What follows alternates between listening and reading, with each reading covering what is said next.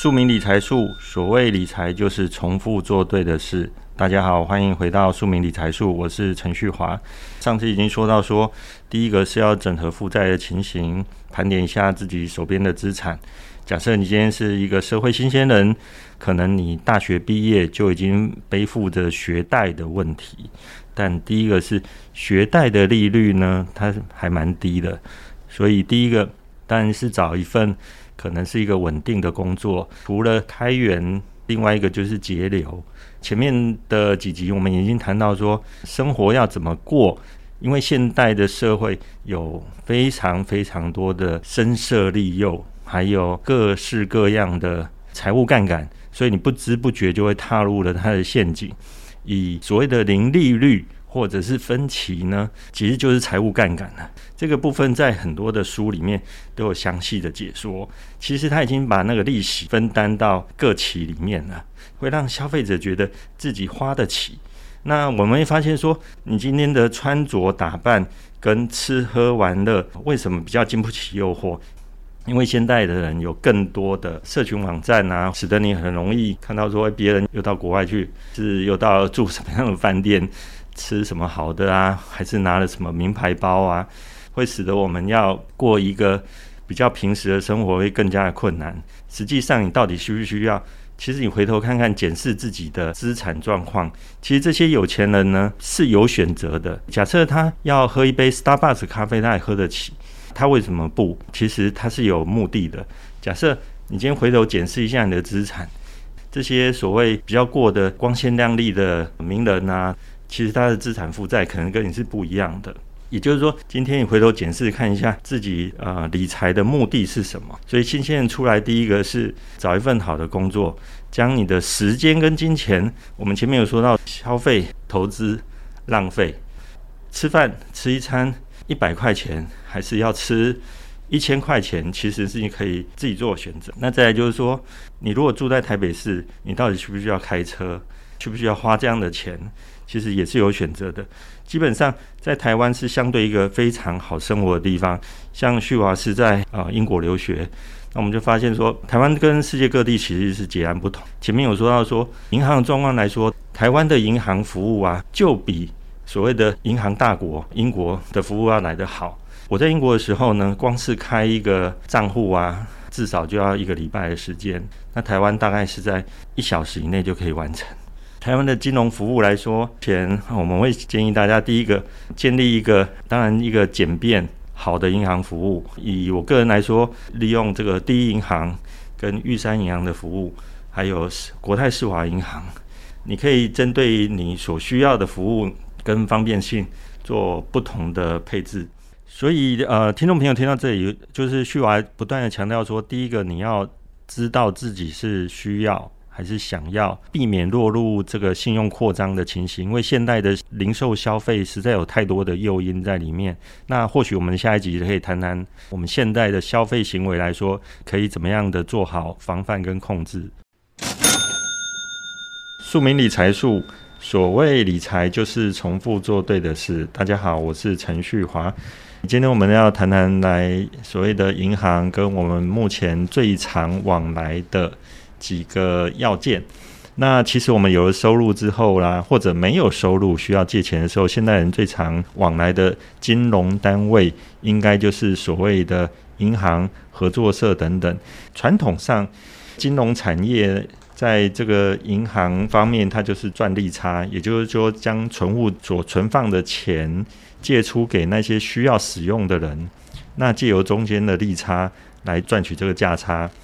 那我们先前有提过，如果今天你有一张纸可以折五十次哦，大家记得，如果你有一张纸可以折五十次，你上网 Google 一下，就会得到一个很惊人的答案。那我们要强调就是复利的效应，或者是说时间加上复利之后，它会得到什么样的效果？所以我们要强调给听众朋友一个观念，就是今天你如果是钱存放的话。他会孳息，但不要忘了，如果今天你是跟银行借钱，也同样会孳息，只是说银行借给你的利率是比较高，对不对？呃，你存放在银行的利率现在是所谓的低利时代，所以我们先前谈到说，在这个低利时代，我们要加强理财的知识。但最重要的问题是，假设你今天是负债的话，像我们现在有很多社会新鲜人一出社会，他就有学贷的问题。第一个，学贷它是一个利息很低，那或许你在工作之后，在允许的范围内，可能啊首要不是偿还这个学贷的问题，可能是其他呃租屋啊、生活条件等方面。不管怎么样，就是假设你今天因为第一份工作可能是二十五 K，那又在台北市，可能生活条件很辛苦，你可能又因为有了工作，呃，使用了信用卡，开始用了这个信用卡利率之后。那你又使用这个分期，或者是呃最低还款金额，不要忘了，你一定会有产生这个利息的问题。信用卡的利率是属于信贷的一部分，所以它的利息一般会比较高，可能会在二十以内，因为法规要规定，它是在二十个 percent 以内。不管怎样，信用卡的信贷利率是高的。哦，它绝对会比你那个学贷利率要高非常多，所以第一个是你要有警觉，也就是说，今天如果欠银行钱，那个利率是多少，你要去注意。如果它是十五趴，你要想办法先把这种比较贵的先给偿还掉。我们常说工作本业最重要。哦，假设你今天只有二十五 K。那你要想办法开源跟节流，设法把这个欠款的部分先还掉，或者是控制开支。然后现在很流行的斜杠，那你是不是需要有第二份工作还是兼差？这是另外一个议题。但不要忘了，利息他在告诉你的事情，它可以钱滚钱。那银行借给你也是钱滚钱，只是说你是欠他，而且那利率又比较高。所以要提醒的是，假设今天是消费的一个行为，你是消费财，那你必须要控制你的物欲，不要无穷尽的去消费。也就是说，它是需要还是想要？当你的呃入不敷出的时候，呃，现代人最方便就是用信用卡的循环利率，十五到二十趴这种高利的信用贷款，很快就会使得你的财务啊迅速恶化。啊，我们先前讲到庶民理财最重要的是先设法存到一桶金，也就是说你债务偿还之后，最重要的是赶快把钱存下来。那利用钱可以滚钱，所以我们不论是在讲复利效应啊，还是原子习惯等等，我们想要讲的故事就是最重要的是要有复利的想象，不要忘了狼人卡、景细卡。一样的，你要用钱帮你生钱，而不要让债务越滚越大。我们下一集会讲到现代消费金融商品如何引诱消费者多消费，我们在下回会继续分解。有哪一本理财书可以得到日本企业界的两大天王稻盛和夫以及松下幸之助的强力推荐呢？答案就是《我的庶民养钱术》这本书告诉我们，我们要在景气好的时候勤俭储蓄；当在景气不好的时候呢，我们就要断然的去做投资。这本书的作者不仅教你运用他独创的四分之一储蓄法去累积资本，整本书还囊括了非常多可以让你招揽财运的生活方式。非常适合零基础、没有金融背景的投资小白来阅读。我的庶民养钱术，大牌出版。庶民理财术，所谓理财就是重复做对的事。大家好，我是陈旭华。因为最近呢，好朋友他在谈骑机车的危险，他对于这个大学生的女儿呢，一昧的禁止。那我当然就挑战他，为什么你觉得？大学生不可以骑车，这个老爸对于这个独生女啊就危险呐，就不准。可是我说这样会破坏这个亲子关系，他不晓得危险在哪里。那我跟他说，你知道一个机车在路上需要保哪一些险种？除了目前法令所规定的强制险意外险以外呢，你要不要保超额责任险？超额责任险光听可能都听不懂它是什么。今天路上是不是有很多名车超跑在路上？好，那台车是两千万，所以为什么是新闻？也就是说，今天这些机车他不小心去刮到人家的车子，才发现光是修一下它那个漆损就要好几十万。那我的五十 CC 可能也才几万块而已。第一个，当他知道说路上。不是说你人身的伤害而已，光是你碰到一个高价品的时候，就是超出你的能力范围。那第二个才是讲到说，我今天因为骑车，那可能自自身受到伤害，这个伤害的责任到底是对方应该支付呢，还是我要支付？那我支付的话，我有没有那个能力？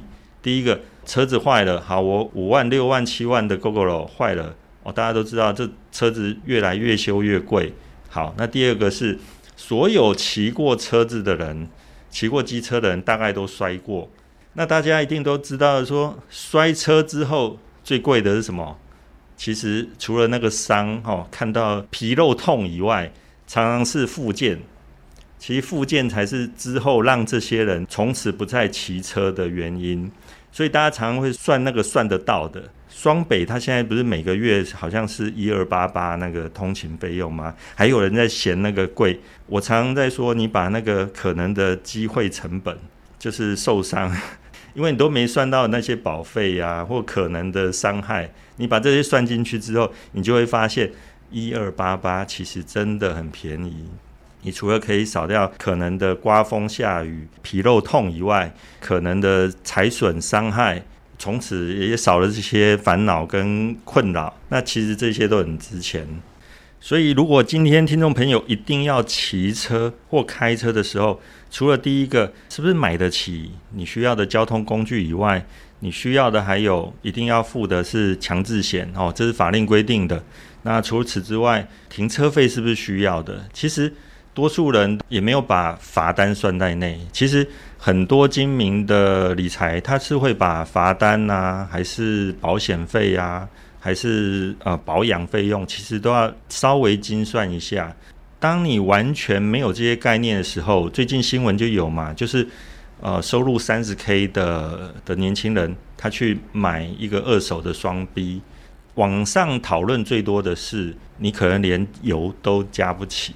你虽然分期每个月付款可以付得起，那可是你可能车子油都加不起，那更不要说停车哦。你随便停的话，你就是没有想到拖掉、保养，甚至遭受破坏。因为台北市、新北市基本上能够停的都已经划出格子了，你连要个违停都很困难。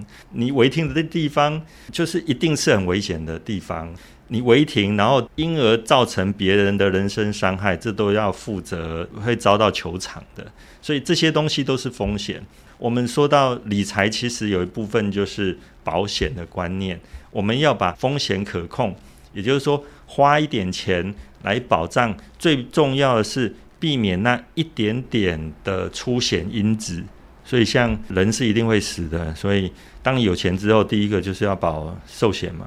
第一个是寿险，然后接着才是各式各样的，你可能需要医疗啊，还是像我们长照，我们有能力之后可能会，其实保险是在你有能力之后的一个配置的问题。呃，所有的东西在你有资产之后，其实都要保险。像我当年在英国，连手机啊，英国在两千年的时候手机还是很珍贵的哦，台湾是双频，那时候英国还在单频。手机都连买个手机都有保险，也就是说，当你有动产、不动产这些都要保险。假设你今天买的车子又是分期付款，其实它的要求就更多了。就像你今天房子一定有贷款，你就会发现说，当你全额买跟分期买，那个银行要求的保险是不一样的。我们下一期会讲到说，为什么会有这种差别。庶民理财术，所谓理财就是重复做对的事。大家好，我是陈旭华。那今天要谈到是哪一些金融商品，其实就是让消费者落入信用扩张这个有趣的话题。那其实我们现在因为网购很方便，大家甚至在百货公司的周年庆，你会发现很多哦，满额就让你六期、十二期零利率。那这到底是不是一个信用扩张呢？基本上答案就是是的，它其实就是一个信用扩张。因为第一个是它已经把这些利息摊到各期里面了。平常比较大额的消费，比如说在五年前某个名车来说，它就有六十期哦，一期是一个月九万九千，我记得是这个大概是这个数字。其实你如果去跟这个名车跟厂商接洽的时候，你去问他，如果是我今天一次付清的话，那车价又是多少钱？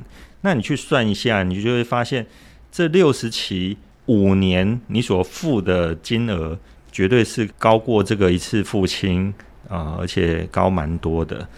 其实它就是一个信用扩张的行为，让你会觉得说。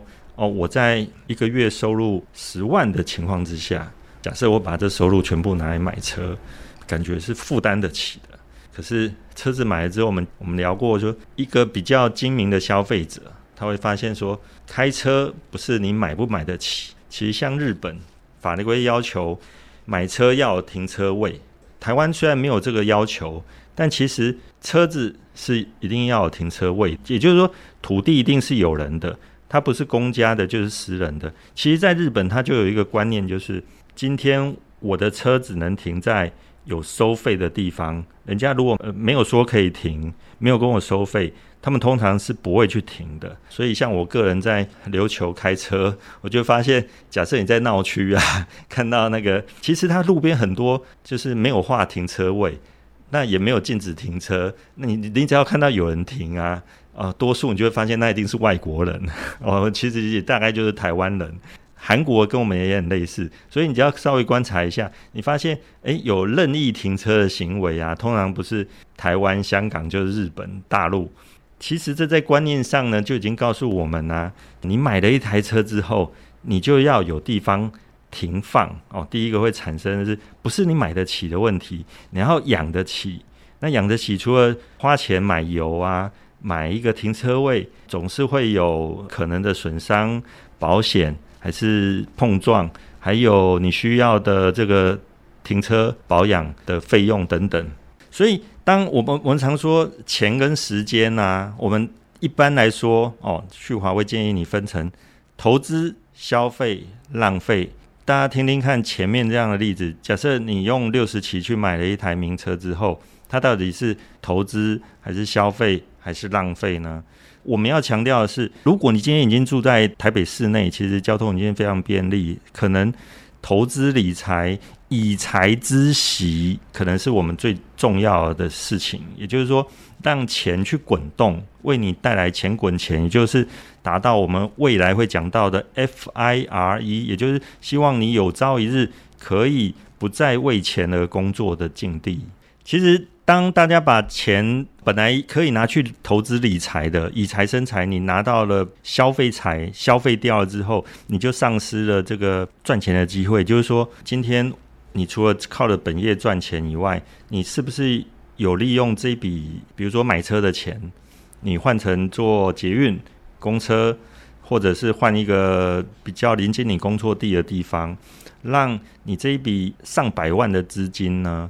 透过有效的投资，或者是甚至做最保险的投资，哦、不论是放在银行、买基金等等，总是会在投资理财上面跨出了健康的第一步，而不是说今天你很会赚，就是投资理财上面常会举到，就是你即使赚钱能力很好，但是你不懂得节流的话，或者稍微控制一下你的物欲，消费到底是必要的。还是只是一时冲动想要，哦，否则就不需要那些广告。